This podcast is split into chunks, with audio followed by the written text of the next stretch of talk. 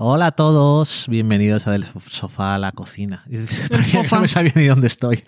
Eh, yo, soy, yo soy Valen. No sabes nada. ¿Qué ha pasado? Yo soy Dani y estoy aquí con Valen. Hola, Valen. Hola, ¿qué tal? Es que... eh, Es que nada. Arriba, abajo, bueno, en fin, serán las drogas de Dayan. No, eso te tendría más lúcido. Sí, I guess. Eh, The Good Fight ha vuelto en su... Sexta y última Sexta. temporada. Gracias, Valen. De nada. ¿Y qué pasa, Valen? Cuéntame, hazme un poco el setup que dicen. El setup, pues estamos en épocas aciagas. ¿Es esto qué es? ¿Qué está pasando?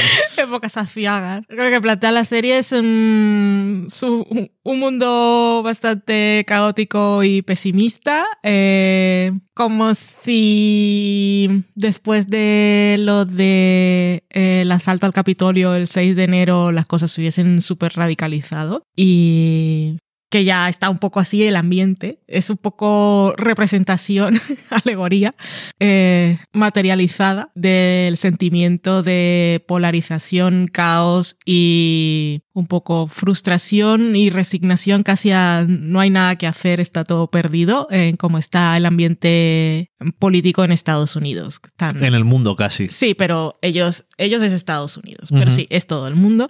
Pero en este caso es los demócratas como que, que, que es una cosa que tiene The Good Fight un poco que siempre va saliendo en todas las temporadas. Es nos ponemos a su altura, tenemos que gritar más que ellos, tenemos que cruzar más las líneas éticas y morales y tal, o, o- qué hay que hacer. Y no sabemos qué hay que hacer. Entonces, pues Dayan dice que hay que hacer, yo voy a, yo necesito sacar el caos de mi interior. Primero, no puedo con esta, con esta sensación. Y descubre, así como hizo, creo que en la primera temporada, lo de la microdosis estas, pues ahora descubre otro método alternativo. Eh, llega a él y el doctor, el doctor Specheman en este caso, pues es John Slattery, que no está mal, Mejor que el Dr. Specheman.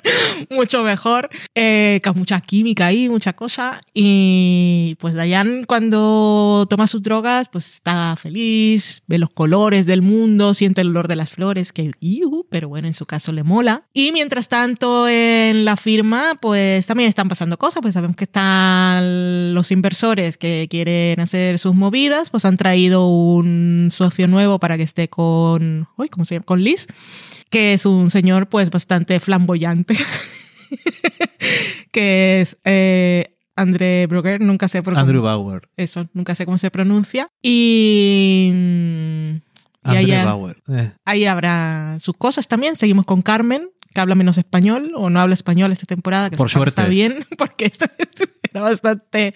tuve- yo vi el último episodio para escribir un dónde nos quedamos y tuve que oírla un montón hablando español con el señor este, con Rivi, y era como, uff, socorro, ¿cómo, cómo, cómo es sobreviví que esa temporada? No sabe hablar. Marisa, pues abogada, y ahí tenemos cosas de arriba y abajo. Liz y Diane bien, muchas tensiones, todos creyendo, aparte de que de lo que está pasando afuera, está llegando la violencia también dentro, todos se sienten amenazados y en peligro siempre, pero también vamos viendo cómo se van acostumbrando, que es Sí. un poco lo que vivimos todos con el COVID también, que al principio era como qué va a pasar, no sé qué, y después, unos meses después, estábamos acostumbrados, pues ellos también se están acostumbrando a que estén explotando bombas, a que les tiren granadas que son bromas en el ascensor y, y a ver cómo acaba. Que lo que dicen los King es que es una guerra civil inminente, así que ya veremos lo que pasa.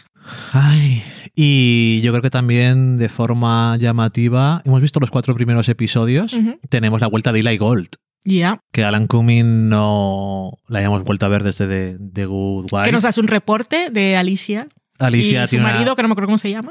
Eh, Alicia tiene una. Peter Florrick.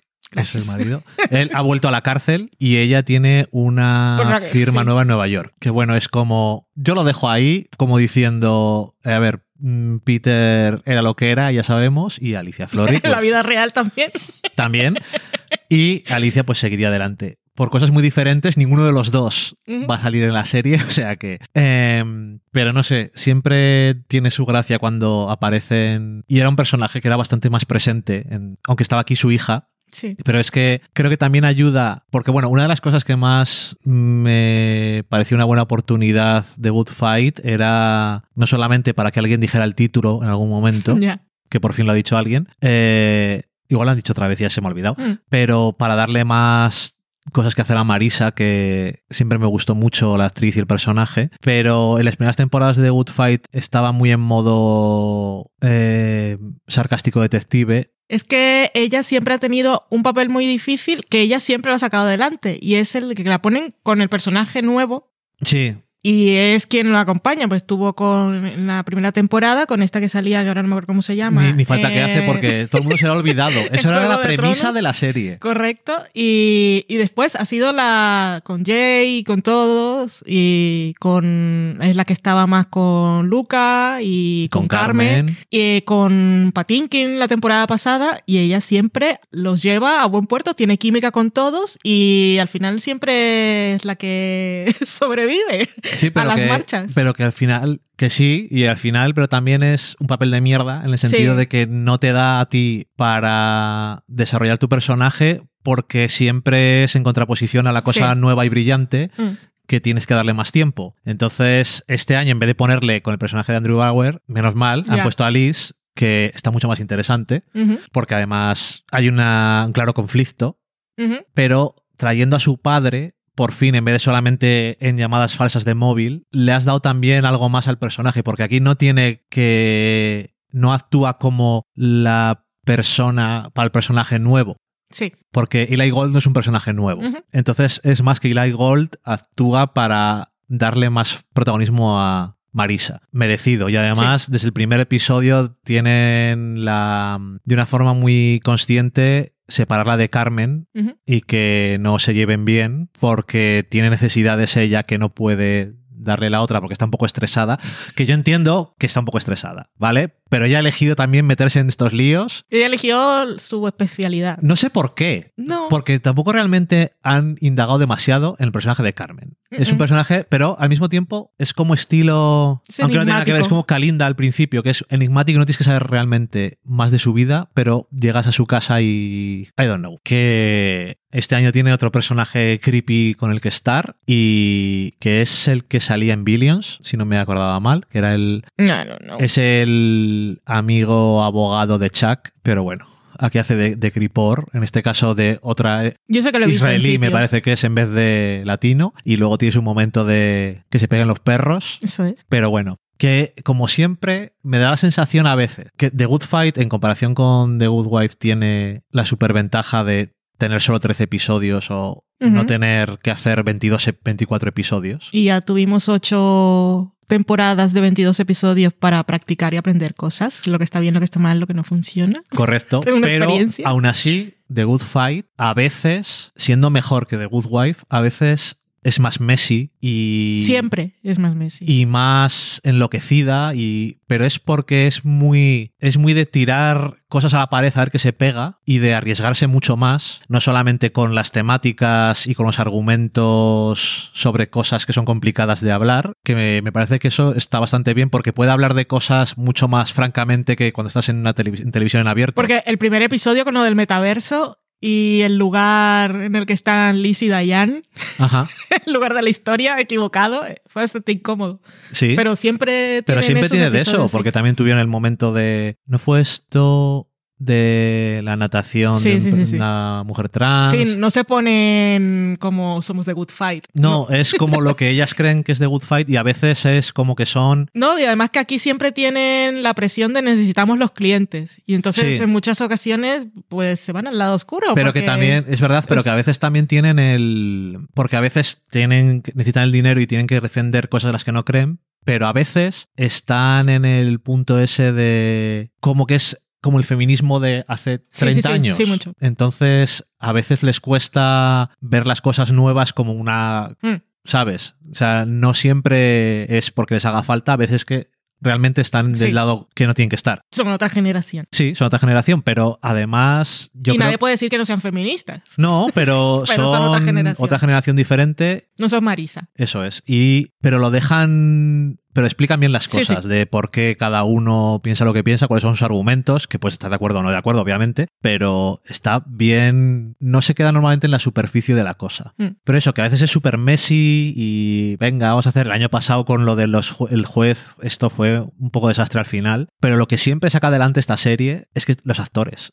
O sea, dices, voy, bueno, va a haber un personaje invitado, bueno, pues nada, Alan Cumming simplemente, o sea, Eli Gold es siempre mítico, pero Alan Cumming tiene además un arco del personaje en tres episodios de la hostia y como es un pedazo de actor del copón. Lo que pasa que con, como Eli Gold no, no tenía tiempo para hacer eso, pero aquí tiene tiempo. Y le ayuda también a que el personaje de Marisa tenga algo más también. Y luego dice, vas a traer un abogado nuevo. Y es Andrew Brower. O sea, que es un pedazo de actor de comedia, de drama, de lo que le quieras poner, con una presencia más grande que el mundo y también capaz de hacer las cosas más pequeñas. O sea, siempre tienes la suerte de que tienen ahí la cantera de actores que es la leche. Y bueno, por no hablar de las protagonistas, obviamente, pero, Y porque nosotros no somos de Broadway. pero vamos, No- que no ahí es que siempre. sea, obviamente, pero que no conocemos, porque tienen, como ruedan en Nueva York, la Sí. gente que sí es asidua a obras de teatro y todo eso, o conoce quiénes vienen, porque yo hay muchos actores que los descubro pues cuando salen en la serie. Y después buscas la Wikipedia y dices, pues ha ganado Tony, sí. Bueno, claro, pues si sale carrera, Martha claro. Plimpton y dices, ¿quién es esa? Pues mira,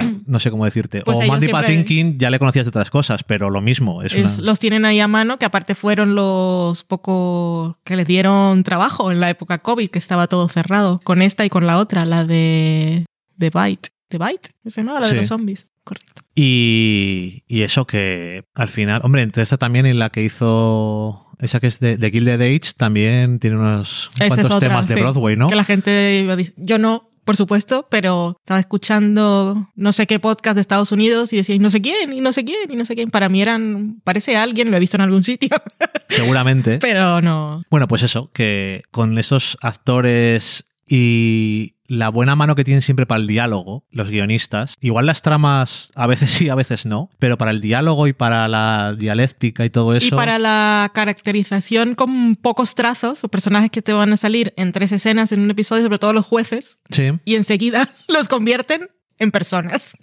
sí, pero que además lo tienes claro. Este es como cuando hablas de esta serie. Eh, esa temporada tuvo el episodio no sé qué, el episodio no sé cuál. También tienes el juez que hacía no sé qué, el juez que es muy de derechas, el juez que es muy de izquierdas, el juez que le gusta X y siempre sabes cuál es. Y además mola siempre cuando descubres que uno de los abogados sabe Ya. de qué pie cojean, intentan apoyarse un poquito ahí y siempre tiene su gracia, Es ¿no? su fuente de humor. Sí, es o fuente de humor. frustración.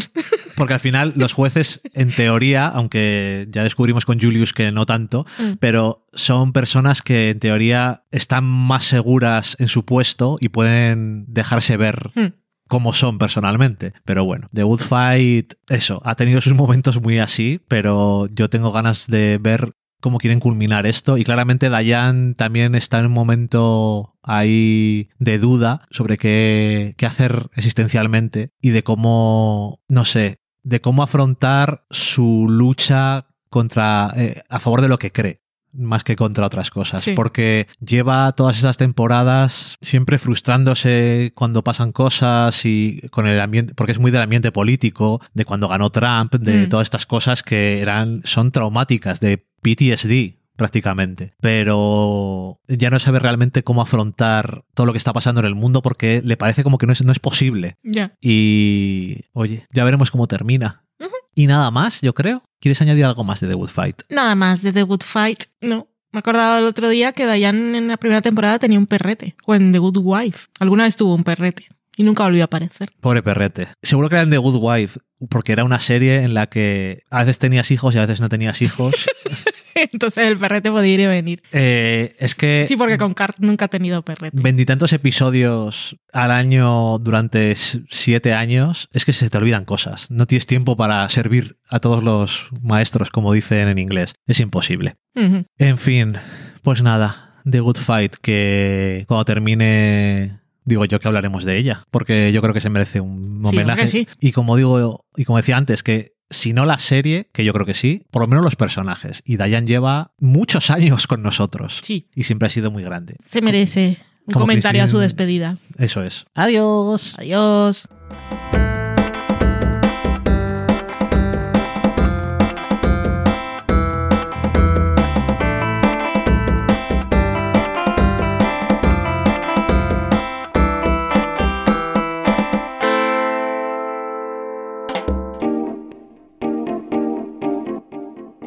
Acabáis de saborear un programa del podcast Del sofá a la cocina.